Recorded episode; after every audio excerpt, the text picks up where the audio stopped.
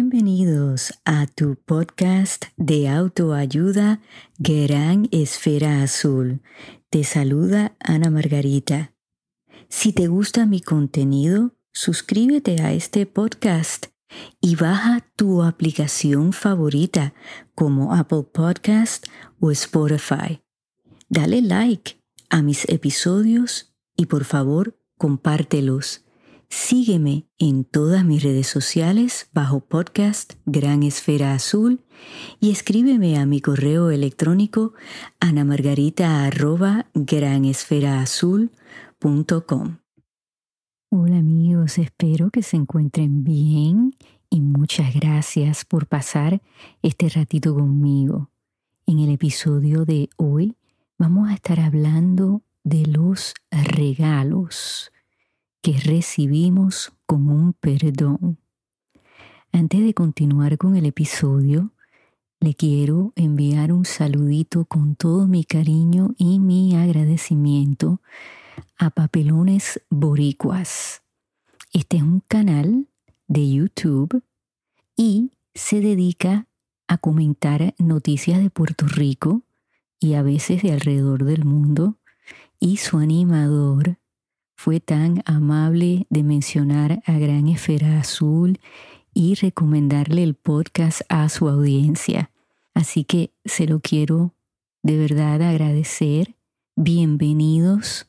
Si alguien de la audiencia ha decidido escuchar este podcast, espero que les guste y a mi audiencia, vayan a YouTube y busquen a Papelones Boricuas.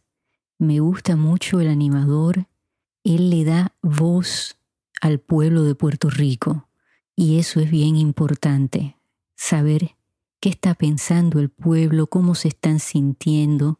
Así que eso hay que apoyarlo, hay que apoyar a los talentos boricuas. Así que muchas gracias.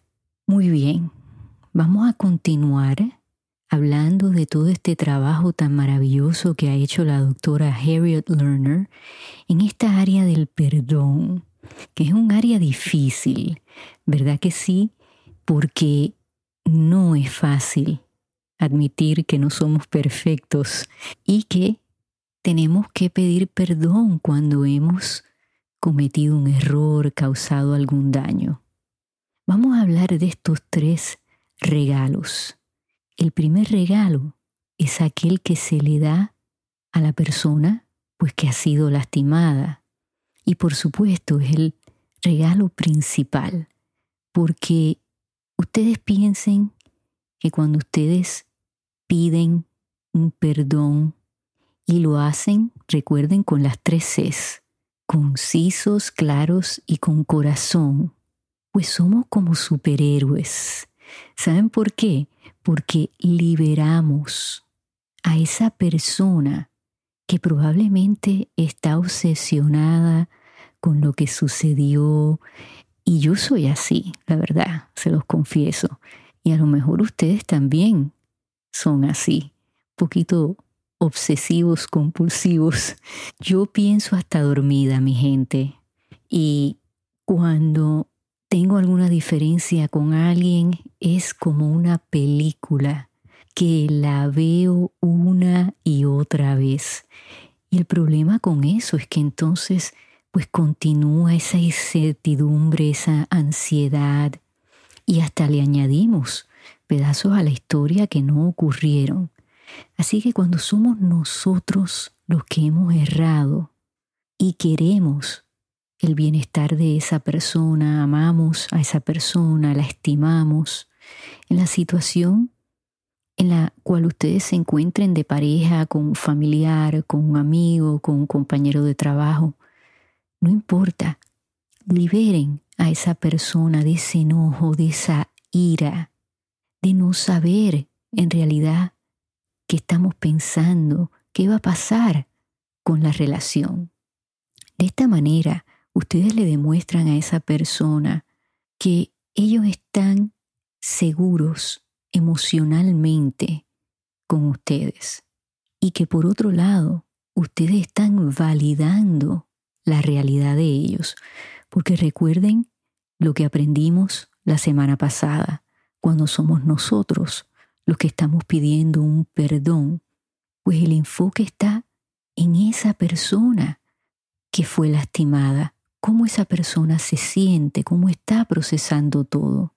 Entonces al nosotros validar lo que sucedió, decir sí, así fueron las cosas, me equivoqué, pues estamos validando esa realidad con la cual esa persona ha estado viviendo. El regalo número dos, pues es el que nos damos a nosotros mismos, porque pedir perdón da mucho miedo, ¿verdad que sí? Eh, a veces hasta sentimos terror, porque abrimos la puerta a que esa persona pues le añada a la historia y nos enseñe la lista de daños causados y nos haga sentir pues que estamos demostrando debilidad, flaqueza. Eso nos pasa mucho a nosotros los padres, que pensamos que si le pedimos perdón a nuestros hijos, pues vamos a perder autoridad. Muchos hombres les cuesta trabajo pedir perdón porque se sienten que los vamos a ver como débiles, que flaquean. Así que en general, cualquier persona tiene todos esos temores. Pero al final, si algo, por lo menos yo aprendí de este libro, es que hay que hacer lo correcto. Uno tiene que tener integridad, honestidad. Y no es fácil mirarse a uno internamente y admitir que hemos cometido un error. Y yo creo que eso hace que las otras personas nos respeten más. O sea que lo que nosotros tememos, pues probablemente no sea el resultado, sino que esa persona tenga una nueva percepción de nosotros, una mejor imagen, por lo mismo que ellos también entienden que no es fácil pedir perdón. El tercer regalo es aquel que le damos a esa relación. Como dije antes, cualquier relación en la cual ustedes estén. Porque hay que reparar cuando algo se ha roto. Hay que compensar donde hemos fallado, lo que ha faltado. Porque si no lo hacemos, esas heridas, aunque se guardan o se tapan por un tiempo, vuelven a subir a la superficie y salen en otras discusiones, en otras situaciones. Por eso es bien importante cuando pasa algo serio entre dos personas, hablarlo. No tiene que ser como aprendimos en ese mismo momento, o sea, cuando se pide perdón y esa persona acepta ese perdón, sí debe de haber una continuación. Ese no es el final. Claro, depende de qué situaciones. Dimos ejemplos de eso, ¿no?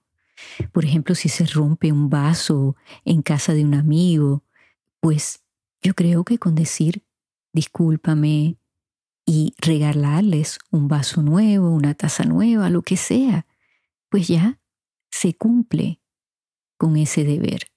Pero cuando estamos hablando ya de que a lo mejor se le mintió a esa persona, que hubo una infidelidad, una traición, que se guardó un secreto, ya estamos hablando de situaciones serias. Y eso hay que repararlo, porque sí vuelve a salir.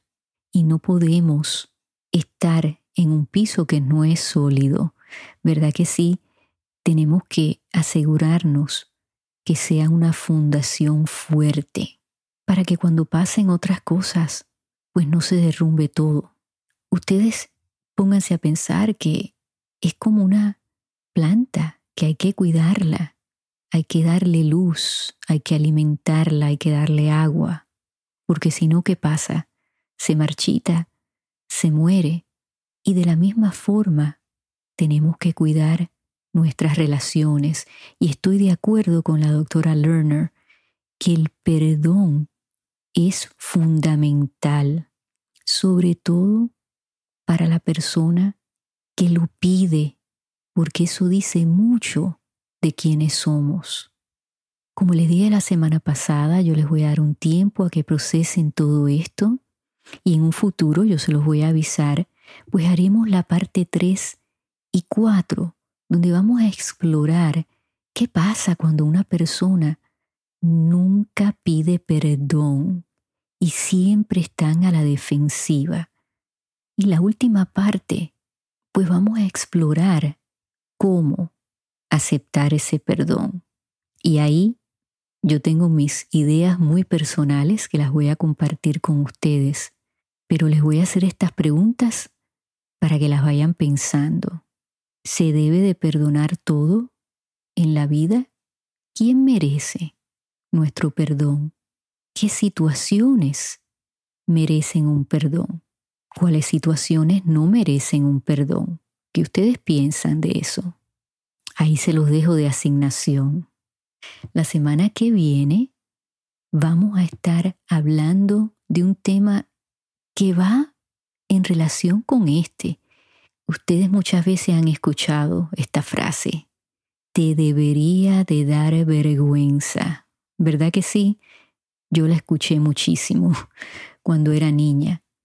Voy a compartir con ustedes ejemplos, situaciones personales y vamos a romper ese tema en pedacitos para poder entender lo que es sentir vergüenza y cuáles son las consecuencias cuando la utilizamos como una herramienta para enseñar algo, para alcanzar algún propósito o para querer cambiar a esa persona.